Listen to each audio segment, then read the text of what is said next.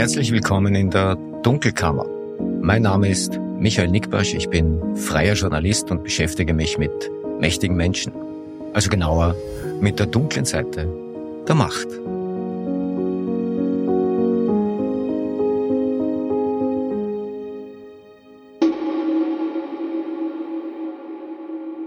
Das ist die 41. Ausgabe der Dunkelkammer und heute geht's wieder um das internationale Projekt Cyprus Confidential. Äh, und da gibt's einige interessante Bezüge zu Österreich. Bei der Auswertung des Zypern Leaks bin ich auf ein paar Leute gestoßen, die mich bereits vor langer Zeit beschäftigt haben. Und es ist wirklich faszinierend zu sehen, wie sich dann in manchen Fällen Lücken schließen lassen, weil man nach Jahren plötzlich Informationen bekommt, die man vorher nicht hatte. So gesehen ist das aktuelle Projekt Cyprus Confidential auch eine Reise in meine eigene berufliche Vergangenheit. Aber keine Angst, es wird jetzt nicht allzu nostalgisch.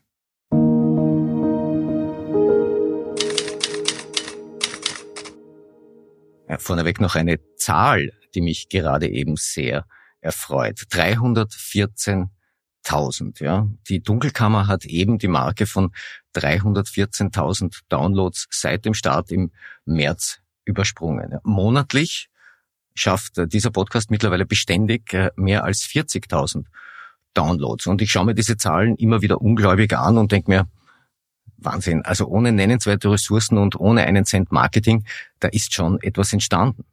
Und dass es so ist, das habe ich ausschließlich euch zu verdanken, die ihr die Dunkelkammer hört. Danke, danke. Fanfare, Applaus. Ja, wo ich schon dabei bin, wenn ihr mein Projekt unterstützen wollt, dann geht das mittlerweile auf zwei Wegen. Erstens im Abo über die Apple Podcast App oder über die Plattform Steady oder zweitens als Spende. Ja, das jetzt bitte nicht als Akt der Verzweiflung zu verstehen. Mir haben aber einige Hörerinnen und Hörer geschrieben, dass sie meine Arbeit schon gerne unterstützen täten, aber eben nicht im Abo. Soll heißen, also Spende ja, aber Abo nein. Daraufhin habe ich äh, reagiert und auf der Dunkelkammer-Website findet ihr nun einen Spendenlink. Mehr dazu auf www.diedunkelkammer.at. Ja, und noch ein Programmhinweis. Am 21. November zeichnen wir wieder eine Folge der Dunkelkammer in der Kulisse Wien auf. Mein Gast, Reinhold Mitterlehner. Ja, ich freue mich auf das Gespräch und auf euren Besuch. Karten gibt's unter anderem online auf www.kulisse.at. So, Werbung Ende. Cyprus Confidential. Ja, unter diesem Titel veröffentlichen seit 14. November mehr als 50 Medienhäuser international laufend Berichte über das Offshore-Paradies Zypern und seine Klientel. Ja, in Österreich sind das der Standard, wo ich ein Teil des Rechercheteams war, und der ORF. Ja, über das Projekt habe ich mit Ulla Kramer-Schmidt und Fabian Schmidt in der vorangegangenen Ausgabe Nummer 40 erstmals gesprochen. Wie gesagt, wir konnten auf Grundlage eines Datenlecks aufzeigen, wie zyprische Finanzdienstleister sich liebevoll darum kümmern, das Geld ihrer Kunden in Briefkastenfirmen zu verstecken. Das sind äh, russische Oligarchen, aber längst nicht nur. Für ziemlichen Wirbel sorgte ja bereits die Enthüllung, dass der deutsche Journalist äh, Hubert Seipel einen Sponsorenvertrag mit einer Briefkastenfirma des russischen Oligarchen Alexei Mordaschow hatte, der ihm zumindest 600.000 Euro eingebracht haben soll. Ja, wie immer bei solchen großen Enthüllungen entstehen im Laufe der Tage und Wochen derart viele Berichte, dass es vollkommen unmöglich ist, das alles in wenigen Worten zusammenzufassen. Einen guten Überblick bekommt ihr aber über die Website des investigativen Netzwerks ICIJ, das dieses Projekt geleitet hat. Den Link dazu findet ihr in den Show Notes. Ja, soweit es jetzt mich betrifft, war die Arbeit an dem Projekt tatsächlich auch eine Reise in die Vergangenheit, weil ich beim Auswerten der Datensätze eben immer wieder mit früheren Recherchen konfrontiert war. Und interessanterweise ging es dabei immer um Häuser. Ja, tatsächlich, Häuser. Da wäre einmal das sogenannte Fischerhaus am Salzburger Fuschelsee. Das ist ein ziemlich nettes Anwesen am Südufer, das heute formell der Tochter des russischen Oligarchen Roman Abramowitsch gehört. Davor hatte es eine Britin besessen, die es Abramowitschs Tochter 2017 geschenkt hatte. Selbst hatte es die Britin 2007 um 11,3 Millionen Euro gekauft. Ja, und bereits im März 2022 habe ich mit Stefan Melcher im Profil über die Eigentumsverhältnisse der Villa am Fuschelsee berichtet. Ja, damals im Rahmen einer internationalen Recherche des Netzwerks OCCRP. Ja, und es war damals schon offensichtlich, dass die Britin nur eine Treuhänderin für Roman Abramowitsch gewesen war. Was uns damals aber schlicht fehlte, war ein schriftlicher Beleg für diese Treuhandschaft.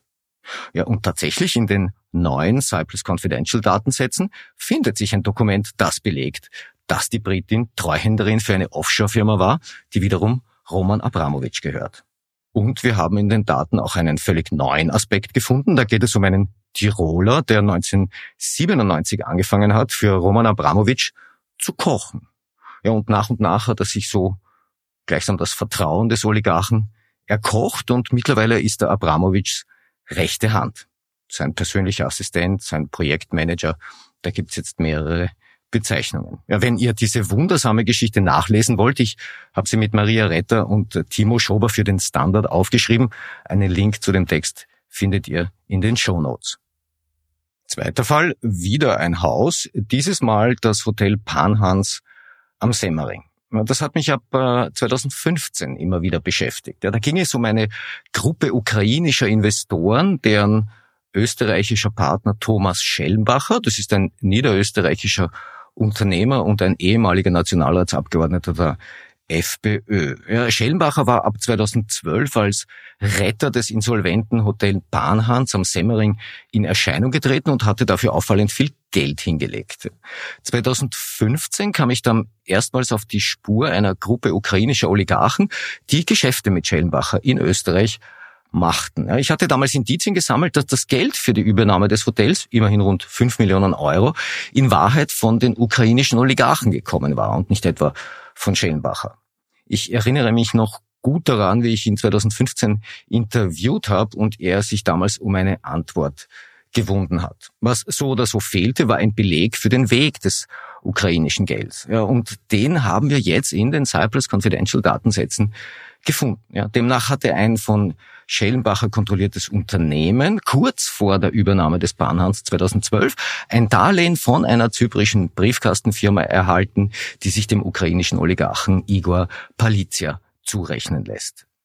Thomas Schellenbacher, der Name steht auch irgendwie für Abenteuer. Da wäre unter anderem auch die Geschichte rund um sein angeblich mit ukrainischem Geld gekauftes FPÖ-Nationalratsmandat 2013 oder seine Verwicklung in die Flucht von Wirecard-Vorstand Jan Marschalek 2020. Wenn ihr mehr über das Wirken von Thomas Schellenbacher erfahren wollt, dann empfehle ich dazu unsere Story im Standard. Link dazu in den Show Notes. Fall Nummer drei, wieder ein Haus, dieses Mal in der Elisabethstraße in der Wiener Innenstadt. 2013 hatte ich in Profil eine Geschichte mit dem Titel Julius Meindl verkauft sich ein Haus geschrieben. Und da ging es um die wechselnden Eigentumsverhältnisse und die Rolle von Briefkastenfirmen in Zypern und den britischen Jungferninseln. Ja, das Haus landete dann irgendwann bei einer Firma von Siegfried Wolf. Ja, da endete damals meine Recherche und in den aktuellen Cypress Confidential Datensätzen findet sich jetzt quasi die Fortsetzung zu damals, also Unterlagen, die den Übergang der zyprischen Briefkastenstruktur von Meindl Richtung Siegfried Wolf belegen. Ich habe schon damals die Frage aufgeworfen, ob Immobilientransaktionen über Briefkastenfirmen womöglich dazu dienten, sagen wir es mal vorsichtig, Steuern zu optimieren. Ja, abschließend beantworten lässt sich das nicht, weil die Beteiligten darüber nicht sprechen. Und Fall Nummer vier führt zu einer Villa am Wörthersee und zu einem Wiener Penthouse und damit zu Karl-Heinz Grasser, der mich ja nun auch schon gut 20 Jahre beschäftigt hat. 2013 hatten Ulla Kramer-Schmidt und ich, damals noch im Team bei Profil, versucht, Grassers Offshore-Geflecht zu entzerren. Da ging es um seine Einkünfte bei Julius Meindl, schon wieder fehlt der Name. Ja, tatsächlich hatte Karl-Heinz Gasser nach seinem Ausscheiden aus der Politik 2007 bei einer Meindl-Firma namens Meindl International Power Management angedockt, wer sich noch erinnert. Ja, und dort hat er dann ganz gut verdient. Bis 2010 bekam er da insgesamt 8,95 Millionen Euro von Meindl überwiesen. also 8.950.000 Euro. Ja, das Geld ging aber jetzt nicht direkt an Karl-Heinz Grasser auf sein Bankkonto, sondern eben an eine Offshore-Konstruktion, die ihm der Steuerberater aufgesetzt hatte. Ja, und da gab es unter anderem eine Briefkastenfirma auf den britischen Jungferninseln, zwei Stiftungen in Liechtenstein und drei Briefkastenfirmen in Zypern. Ja, die wurden alle benutzt, um Geld hin und her zu reichen. Ja, und einen Teil davon verwendete Grasser dann, um am Wörthersee ein Haus zu kaufen, beziehungsweise auszubauen, beziehungsweise das notorische Penthouse in der Wiener Innenstadt herzurichten. Ja, irgendwann ist dann die Finanz über all das gestolpert und sie warf Grasser vor, vorsätzlich nur einen Teil der Meindl-Millionen in Österreich versteuert zu haben.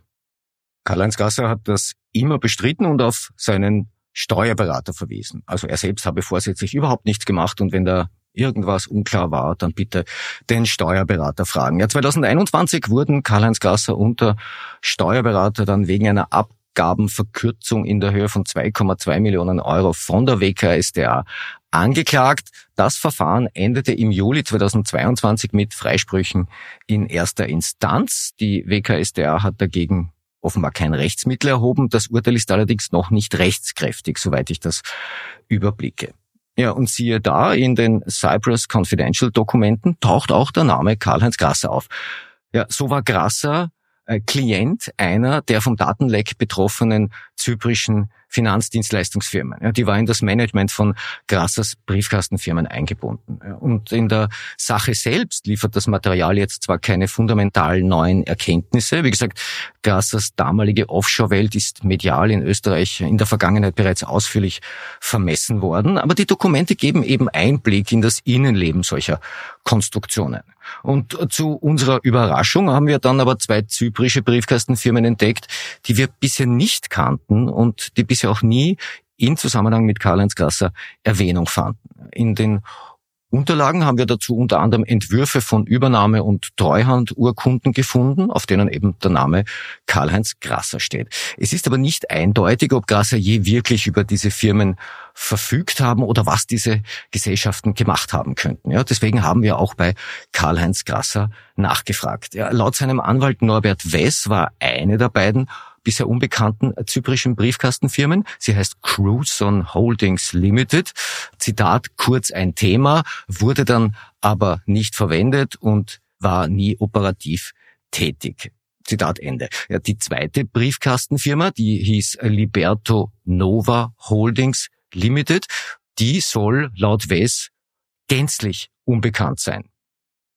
Ja, und äh, soweit jetzt die anderen Gesellschaften in den Cyprus Confidential Daten betrifft, da verweist Wes auf Grassers früheren Steuerberater. Zitat, die anderen Gesellschaften waren Teil der Stiftungskonstruktion, wurden der Finanz gegenüber offengelegt und waren auch Inhalt des nunmehrigen Finanzstrafverfahrens, das bekanntermaßen mit einem Freispruch in erster Instanz geendet hat und wogegen die WKSDA auch kein Rechtsmittel erhoben hat. Zitat Ende.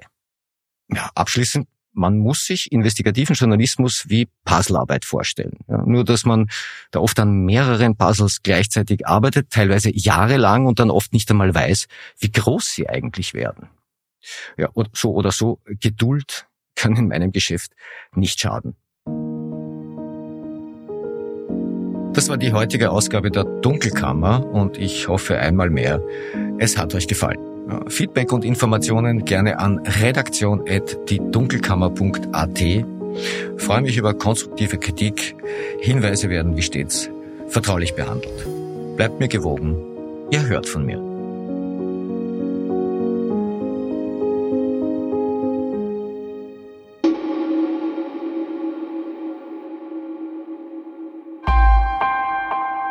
Missing Link